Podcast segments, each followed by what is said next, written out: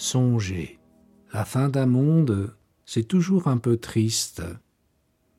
Dans leur chute, les figures des êtres se figent une dernière fois, pour l'éternité.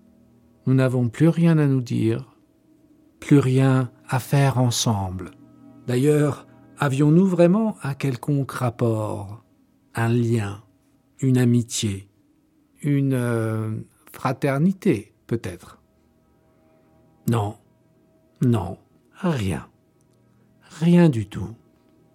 On pense au guépard de Visconti, non? Si, à Barry Lyndon aussi, Stanley Kubrick. Moi, je pense au cercle des poètes disparus. Mm. La scène dans laquelle Robin Williams observe les photos des anciens élèves cadrés en gros plan, euh, ces visages immortalisés. À Titanic. Je sais pas pourquoi. Ce n'est pas grave de ne pas savoir pourquoi. Nous rêvassons. Titanic, euh, parce que la fin d'un monde. Sans doute. Le naufrage annoncé. La nuit, je fais toujours le même rêve. Moi aussi. Moi aussi. Moi aussi. Ah bon? Oui, identique à chaque fois. Je suis en train de courir à la périphérie d'une ville. Derrière moi, il y a comme un grand souffle. Un souffle qui ravage tout sur son passage. Un tsunami? Je sais pas. Peut-être bien quelque chose euh, comme ça en tout cas. Et?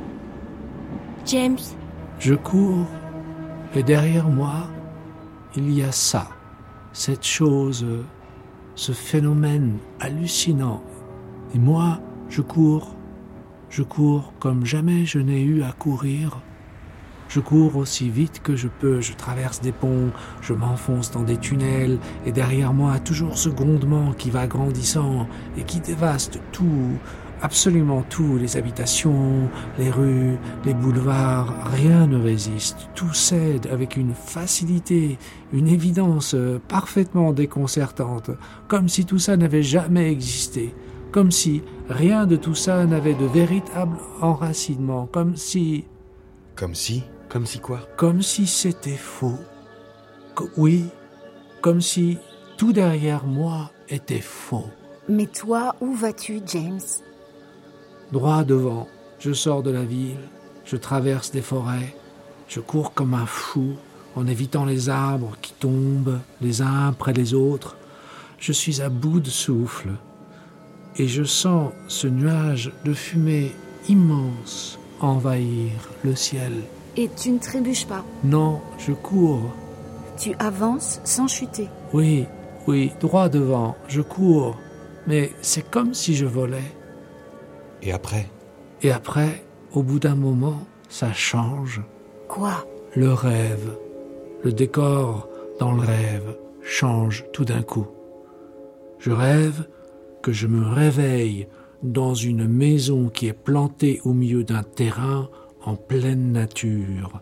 Et ce terrain est entouré d'arbres, de grands arbres, des arbres immenses qui clôturent le terrain. Et le terrain, lui, est comme un, un très vaste jardin, verdoyant et humide. S'agit-il du château de Buillon Peut-être. Je ne sais pas. Je dors dans une chambre à l'étage et brusquement je suis réveillé par une voix qui me somme de me lever parce que des hommes demandent à me voir sur la terrasse. Que veulent-ils, ces hommes? Ils sont tous des hommes du monde. Regardez-les. C'est la fine fleur de la haute société du Second Empire. Quelle nonchalance.